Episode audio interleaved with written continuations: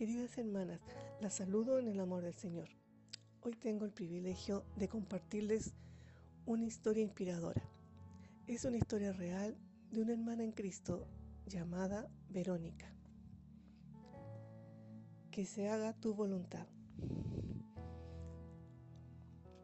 Esa mañana, nuestra hermana Verónica salía de la consulta médica con un diagnóstico poco alentador. Estaba triste, muy triste Afuera la esperaban su hermana mayor y sus hijas. No quería llorar delante de ellas, pero le fue imposible impedir que una lágrima rodara por su rostro mientras volvían al hogar. Su hermana, que la conocía más que a nadie en el mundo, le preguntó si quería hablar. Verónica sintió con la cabeza ya que las lágrimas ahogaban su garganta. La doctora me dijo que tengo cáncer, le confesaba a su hermana. Los exámenes están alterados. Solo cuando esté en pabellón sabrá cuán grave es, le dijo a su hermana esta vez sin contener ya sus lágrimas. Una vez ya en su habitación, Verónica meditaba en lo que estaba viviendo. Oró a Dios y encontró la paz y el consuelo sobrenatural que ya muchas veces en su vida había sentido. Determinó valientemente dejar todo en las manos del Señor diciendo, Padre, que se haga tu voluntad. Sus hijas ya estaban grandes y avanzaban hermosamente por los caminos del Señor. Los días pasaban y Verónica hablaba con Dios diciendo, Padre, tú no puedes ser engañado. Si debo partir a tu lado, amén. Tú sabes que quiero disfrutar del paraíso contigo, pero mientras viva en esta carne, anhelo vivir las cosas terrenales. Principalmente me hubiera gustado ver la boda de mis hijas y también haber sentido la alegría de besar a mis nietos. El enemigo comenzó a atacarla con pensamientos burlescos.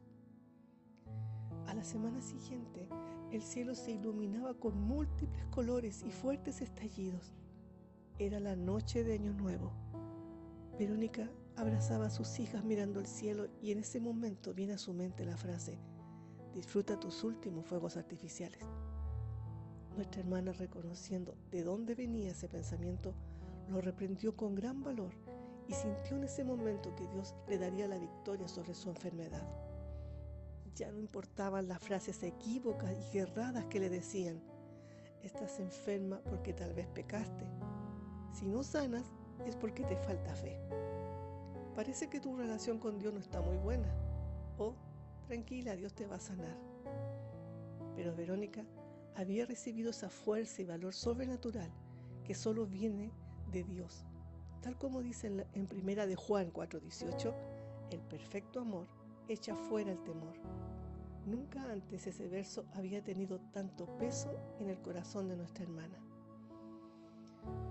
Verónica era una mujer tímida y sin personalidad. Jamás había recibido palabras de edificación.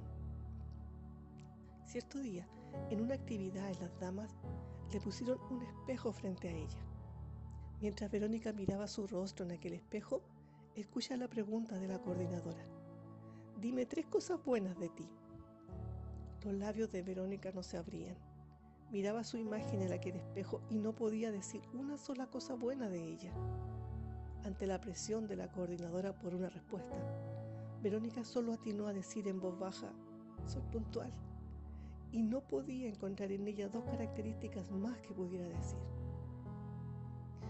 Esa noche lloró amargamente. Solo Dios la entendía y la amaba tal como era.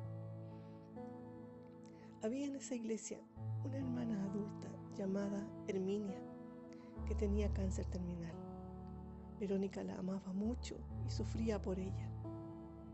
Un domingo en pleno culto, un hermano se levanta y dice en voz alta, fui a orar al cerro y Dios me habló me dijo que una hermana tenía cáncer, pero que ya no lo tiene, que Dios la sanó.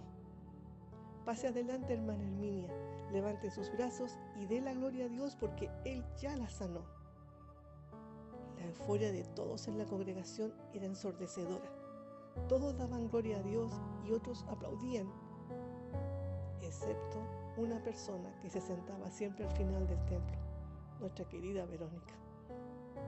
Ella sabía que la emoción de aquel hermano lo había traicionado. Él se había equivocado al asegurar tal cosa. Verónica tenía razón, porque a los pocos días su querida amiga Herminia falleció.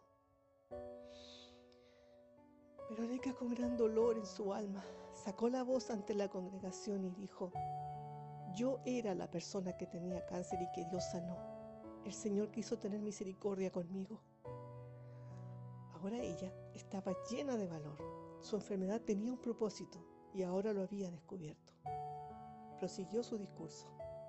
Lo más importante no es estar sano físicamente, sino arrepentirse todos los días de nuestros pecados y estar a cuentas con Dios. Verónica se sentía por fin con autoridad para hablar. En esos momentos su espíritu estaba en el cielo, pero sus pies bien puestos en la tierra. Continuó.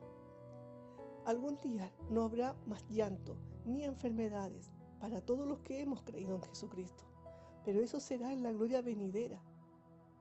Si un enfermo viene a ustedes denle palabras de aliento y nunca le aseguren que se va a sanar, ni menos le digan que es su culpa que esté enfermo, porque si Cristo quiere, lo va a sanar.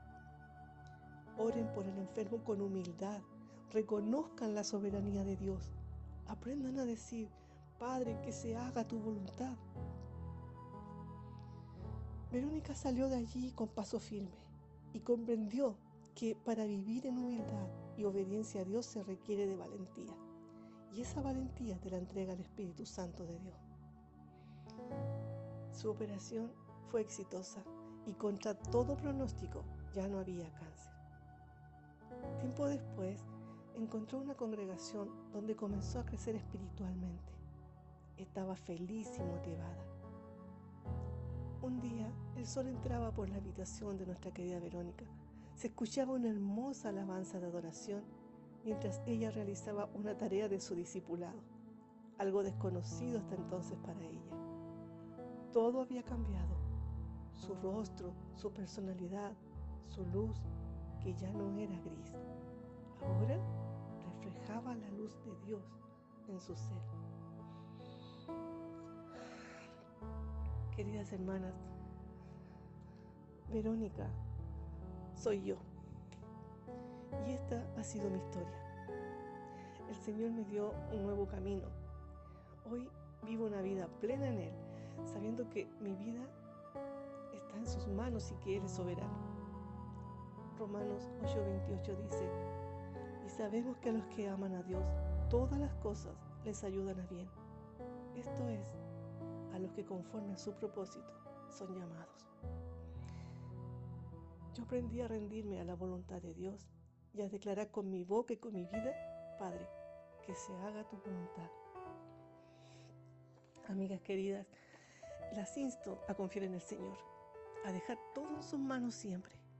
Solo confíen en Él y descansen en su voluntad. Dios hace milagros y cambia vidas como la mía, la cual fue transformada dándome un nuevo propósito. Doy gracias a Dios por su infinito amor y misericordia y ruego que así como obró en mí, pueda también obrar en sus vidas, cualquiera que sea el área que lo necesite. Las invito a orar.